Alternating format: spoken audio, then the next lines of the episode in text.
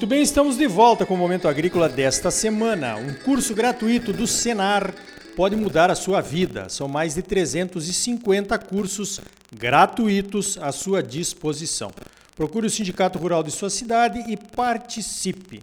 Olha só, nessa última semana estivemos em Portugal visitando a nossa filha Renata, que está estudando lá por seis meses naquele intercâmbio entre universidades chamado de sanduíche. Com o euro cotado a mais de cinco reais, não está nada fácil para um brasileiro viajar para o exterior, principalmente para a Europa. Mas, choradeiras à parte, é uma oportunidade única na vida dela e na nossa também, então fomos lá visitá-la. E o cartão de crédito ajuda e depois a gente se vira para pagar as contas por aqui. Então eu vou contar aqui neste bloco um pouco do que vimos por lá em Portugal, país com o qual temos relações afetivas e históricas desde a época do descobrimento do Brasil em 1500, passando pela vinda da família real para o Brasil, que transferiu a sede do reino para cá em 1808 para fugir do Napoleão Bonaparte, que estava invadindo países europeus estratégicos, como Portugal era naquela época, justamente por conta das riquezas de suas colônias de além-mar. Só para constar, Dom João VI era o príncipe regente na época da mudança.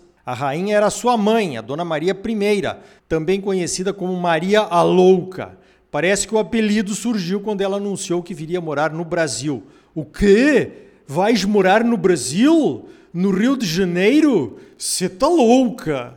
Brincadeira, tá bom? A viagem da corte real portuguesa durou 54 dias de Lisboa a Salvador. O nosso voo, 221 anos e alguns meses depois, durou 10 horas e meia. Com a chegada da família real ao Brasil, muita coisa importante aconteceu. A abertura dos portos brasileiros para nações amigas fortaleceu o comércio com aliados importantes até hoje, como os ingleses, por exemplo, que ajudaram Portugal a expulsar Napoleão de seu território e escoltaram a esquadra de navios da corte portuguesa até Salvador, onde foi a ancoragem inicial. Entre as medidas econômicas e sociais tomadas pela corte portuguesa está a fundação do Banco do Brasil no dia 12 de outubro de 1808. O Banco do Brasil teve e ainda tem um papel relevante no financiamento agropecuário embora esteja perdendo espaço para outras instituições financeiras. Na época da colonização do Cerrado, um bom relacionamento com o Banco do Brasil era fundamental para qualquer gaúcho pioneiro. A permanência da família real aqui no Brasil elevou o Rio de Janeiro à condição de capital do Reino Unido de Portugal e Algarves. Pelo menos no papel, o Brasil deixou de ser colônia portuguesa para se tornar a sede do reino. Outra consequência importante foi a manutenção de todo o território brasileiro como uma nação única, já que as riquezas brasileiras eram muito cobiçadas por outros países europeus. e ainda são, né? Fala sério. A família real voltou a Portugal em 1821, 13 anos depois da chegada, mas deixou por aqui o Dom Pedro I como regente. E ele acabou proclamando a nossa independência em 1822. Aliás, falando em independência, nesta quinta-feira, dia 21 de abril, comemoramos o feriado de Tiradentes, o Dia da Inconfidência Mineira, que aconteceu em 1792. O nosso herói Joaquim José da Silva Xavier nasceu em Minas, numa fazenda, mas com esse nome certamente tinha ancestrais portugueses. Pois então, nossa história brasileira é cativante, mas pouco sabemos dela. Se tiveres curiosidade de saber mais, pesquisa aí na internet, tem muita coisa legal. Ainda sobre Portugal, mais algumas informações. Portugal fica na chamada Península Ibérica, no sul da Europa.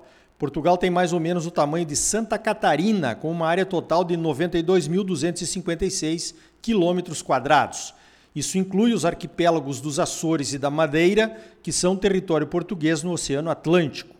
Em relação ao tamanho de Mato Grosso, caberiam quase 10 Portugais aqui no estado, 9,9 para ser mais exato. A população de Portugal é de um pouco mais de 10 milhões de habitantes, um milhão a menos do que o estado do Rio Grande do Sul, e quase três vezes e meia mais gente do que aqui em Mato Grosso. A cidade mais populosa é Lisboa, com 544 mil habitantes, uns 9% a menos do que Cuiabá, que tem 618 mil habitantes. Entre os séculos XV e XVI, Portugal foi o primeiro e maior império do mundo, com a descoberta e a conquista de territórios além mar principalmente com as colônias na África e na América do Sul. A decadência econômica de Portugal começou a acontecer em 1755, quando um grande terremoto destruiu Lisboa. A decadência seguiu com a ocupação de Portugal durante as guerras napoleônicas, primeiro em 1807, depois em 1808 e ainda em 1810. A família real já estava aqui no Brasil. E a decadência econômica de Portugal prosseguiu com a independência do Brasil em 1822, que era a colônia mais rica. A área agricultável de Portugal é de 3 milhões e 600 mil hectares, o que corresponde a 38,7% do território. Essa área agricultável está dividida em 1 milhão e 88 mil hectares para culturas anuais, ou 11,9% do território total. 20% do território é pastagem, o que equivale a 1 milhão 830 mil hectares. 7,8% do território português está ocupado por culturas permanentes, o que dá aí uns 714 mil hectares. As florestas ocupam 37,8% do território e os restantes 22,8% são para outros usos. Algumas florestas são economicamente exploradas, como para a produção de cortiça e de madeira. O produto interno bruto de Portugal, projetado para 2022, que é a soma de tudo que é produzido num país, será de 406 bilhões de dólares. É o 52º PIB entre os países. O nosso PIB aqui do Brasil está projetado para 3 trilhões 580 bilhões de dólares agora em 2022 e está classificado como o oitavo PIB mundial. O nosso PIB é oito vezes maior. Quando dividimos o PIB pela população, chegamos ao PIB per capita, que é uma espécie de indicador de renda média da população de um país. Aí Portugal está bem melhor que o Brasil. O PIB per capita deles é de 39.544 dólares. O nosso é de 8.450 dólares, cinco vezes menor. A agricultura portuguesa representa 2,2% do PIB. No Brasil, a nossa agricultura representa 6,6% da economia. A agricultura no Brasil é três vezes mais importante do que lá em Portugal para a economia do país. As transações entre Brasil e Portugal representaram 0,78% dos negócios internacionais brasileiros em 2020. O Brasil vende mais do que compra de Portugal. Exportamos 1 bilhão 634 milhões de dólares para Portugal e importamos 806 milhões de dólares, a metade. Nosso principal produto de exportação para Portugal é o petróleo e seus derivados, que somos 62% do total que exportamos. Depois vem a soja com 11%. Também exportamos madeira, frutas e milho. E importamos bebidas como os vinhos, óleos como o óleo de oliva e peixes como o bacalhau. Aliás, deixa eu contar uma pequena história do bacalhau português. Como grandes navegadores, os portugueses precisaram desenvolver alimentos que durassem vários meses. A carne desidratada era um desses alimentos. Daí veio a salga da carne do bacalhau, um peixe abundante nos mares europeus. E o consumo de bacalhau se tornou uma tradição em Portugal. Portugal consome 20% de todo o bacalhau pescado no mundo. São consumidas 70 mil toneladas de bacalhau por ano, quase 7 quilos de bacalhau por habitante por ano. Praticamente todo restaurante em Portugal tem bacalhau no cardápio e uma promoção de prato do dia com bacalhau durante a semana. Bacalhau alagareiro, bacalhau com natas, bacalhau com batata a murros e por aí vai. O preço de um prato de bacalhau bem servido varia de 10 a 18 euros, um pouco mais barato que o preço de um prato com carne bovina. A Noruega fornece 70% do bacalhau consumido por lá.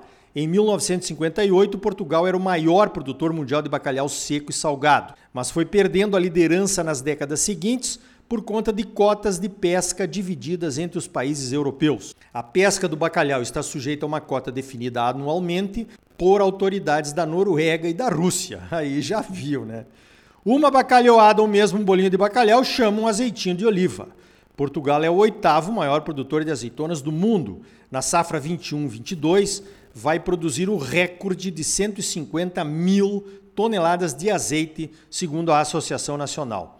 Um bacalhau com azeite de oliva chama como sobremesa o famoso vinho do Porto. O vinho do Porto é adocicado, quase como um licor. Mais uma historinha?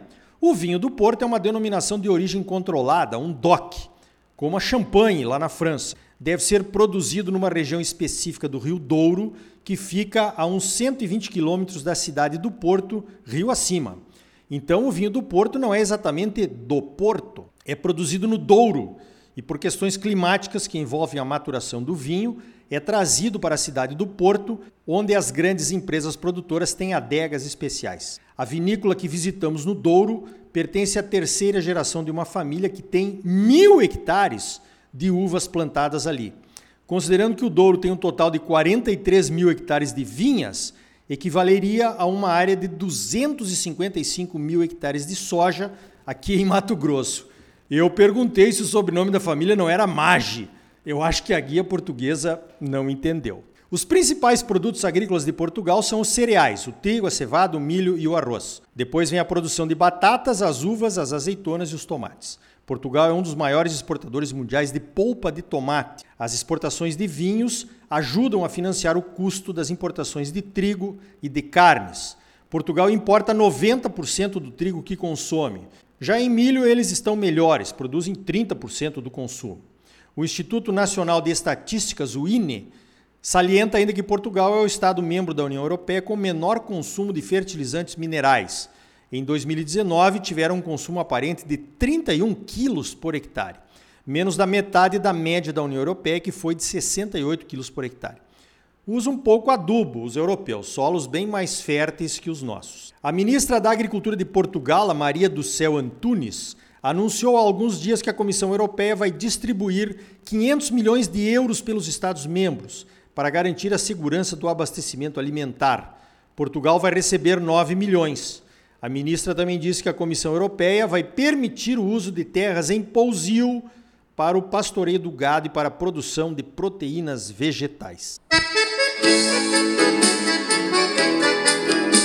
Então tá aí. Nós gostamos muito de Portugal. Um povo pacato, de trato fácil e amistoso. Pessoas simples, sem frescuras. Cidades bem organizadas, principalmente as aldeias do interior, onde a vida realmente acontece. Olha, só não gostam de dar informação, hein? Impressionante. Levei várias puteadas, como dizia o meu pai, ao perguntar por horários de autocarros ou direções para chegar ali ou acolá. Por que será, hein? No próximo bloco, vamos conversar com o Nilson Leitão, presidente do Instituto Pensar Agro, que coordena as atividades da Frente Parlamentar da Agropecuária, sobre a visita da diretora-geral da Organização Mundial do Comércio no Brasil. É logo depois dos comerciais. E no último bloco, o Nilson Leitão continua conosco. Falaremos do Plano Safra e das pautas encalacradas no Congresso, como a questão indígena, por exemplo. Em ano eleitoral, quem tem coragem de votar assunto polêmico, hein? Senar Mato Grosso, mais de 350 cursos gratuitos à sua disposição. São gratuitos porque já foram pagos pelos produtores rurais do estado. Procure o sindicato rural de sua cidade, faça um dos cursos gratuitos do Senar e comece uma vida nova. Mas agora não saia daí, voltamos já.